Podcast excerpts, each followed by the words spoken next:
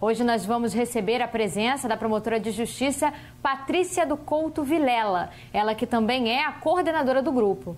Doutora Patrícia, o que é e como funciona o GAEC? O GAEC, que é o Grupo de Atuação Especializada no Combate à Corrupção, ele é um órgão de execução do Ministério Público do Rio de Janeiro. Portanto, a ele incumbe o desempenho da atividade fim do Ministério Público do Rio de Janeiro. E ele é composto por membros, alguns afastados de suas funções, trabalhando só para o GAEC, e outros acumulando suas promotorias. Em poucas palavras, eu posso te dizer que a atribuição do GAEC é o combate à corrupção. Embora a resolução que o tem instituído tenha elencado um rol de tipificações jurídicas nas quais o GAEC deve atuar, essa lista é meramente exemplificativa e cabe sim a atuação do GAEC em todos os casos de corrupção, seja conhecida corrupção primária ou não.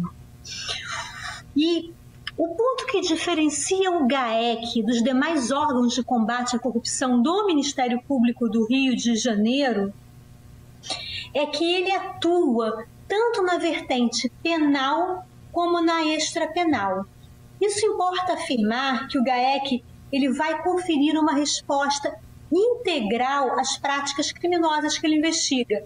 Ele vai imputar aos autores os respectivos crimes e improbidades administrativas e também os atos de corrupção concernentes às pessoas jurídicas, além de todas as outras medidas que se fizerem necessárias do, no fato concreto, no caso concreto.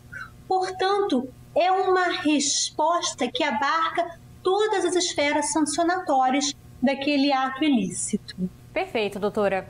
Agora, quais iniciativas e casos da atuação do GAEC merecem destaque? É, eu não poderia, assim, destacar nenhum deles em especial. Por quê? Porque eu penso que todos eles sejam relevantes para o objetivo do GAEC, que é um combate à corrupção. Por vezes, nós atuamos em casos que apontam desvios vultosos em detrimento do patrimônio público. Em outros casos, não. A importância pleiteada pelo GAEC ela é muito menor. Mas ambos, como em todos os outros né, casos que o GAEC atua, o que nós enfrentamos é uma grande moléstia social. Que valores republicanos que deviam guiar as escolhas nossos agentes públicos são exterminados pela corrupção. E esses valores, e quando eu digo valor, é como algo estimado, que deve ser perseguido, né? Esses valores, esses são os mesmos, seja num caso maior, seja num caso menor. Então é complicado a gente dizer que um caso merece destaque em detrimento ao outro. Mas se a gente quisesse assim, relembrar casos de atuação do GAEC, né, que ficaram talvez mais marcados, nós poderíamos dizer que em 2018, que foi um, um ano é, no qual o Estado do Rio de Janeiro ele se destacou, né, pelo combate, pelo ajuizamento de ações em relação a diversas desvios, corrupções que nós vimos, o GAEC ajuizou 18 ações civis públicas, tão somente em relação àquelas autoridades cuja atribuição é para investigação é do Procurador-Geral de Justiça, ou seja, são chefes do poder né, legislativo, executivo, judiciário e os presidentes dos tribunais de contas. Então, são poucas autoridades que estão sujeitas. E no ano de 2018, nós conseguimos ajuizar 18 ações civis públicas. Outra atuação nossa que, a meu ver, né, ela é bem marcada, ela é bem enfatizada, são as diversas operações que já foram feitas pelo GAEC, denúncias também em face de organizações sociais no âmbito da saúde pública, cujos desvios são enormes, porque a verba ela é vinculada e é em detrimento da vida e da saúde das pessoas. Atualmente, a gente pode dizer também que o GAEC tem se empenhado nas hipóteses das cognominadas rachadinhas, que é um crime de difícil elucidação em razão da sua própria dinâmica e talvez seja a razão pela qual temos pouquíssimas condenações nessas hipóteses. Doutora Patrícia, é possível ressaltar os principais desafios e as maiores conquistas do GAEC na garantia dos direitos dos cidadãos fluminenses?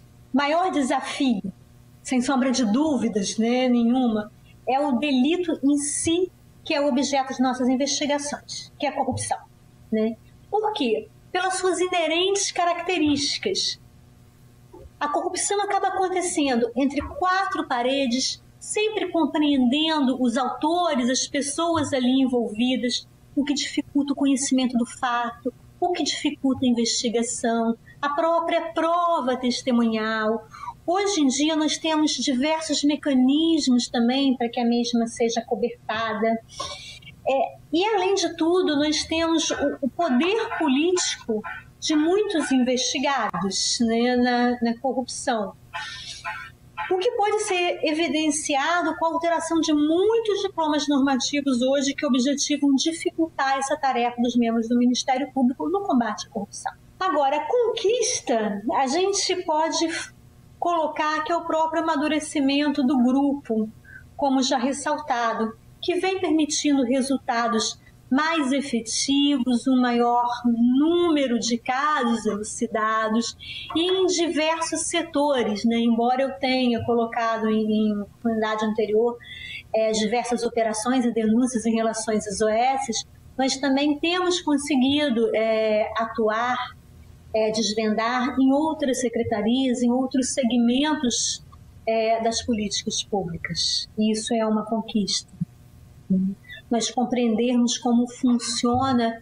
esse setor e como é a dinâmica desse delito, e isso colabora na investigação. Agora, doutora Patrícia, como foi a atuação do GAEC durante o período específico da pandemia? É, existe algo especial que a senhora gostaria de destacar? Foi uma experiência extremamente satisfatória pelo GAEC. Por quê? Porque nós conseguimos atuar contemporaneamente à ocorrência dos fatos. Assim que tivemos conhecimento e obtivemos elementos mínimos para o juizamento de algumas cautelares, que, efetivadas, permitiu a obtenção de dados da materialidade dos delitos e indícios de autoria, o GAEC obteve a prisão e denunciou muitos dos envolvidos nas fraudes ocorridas naquele momento. Agentes públicos que ainda estavam em exercício na Secretaria Estadual de Saúde praticando naquele momento os desvios, foram presos conjuntamente com empresários do setor. E então foi uma experiência assim muito gratificante conseguirmos atuar no momento em que o fato acontecia.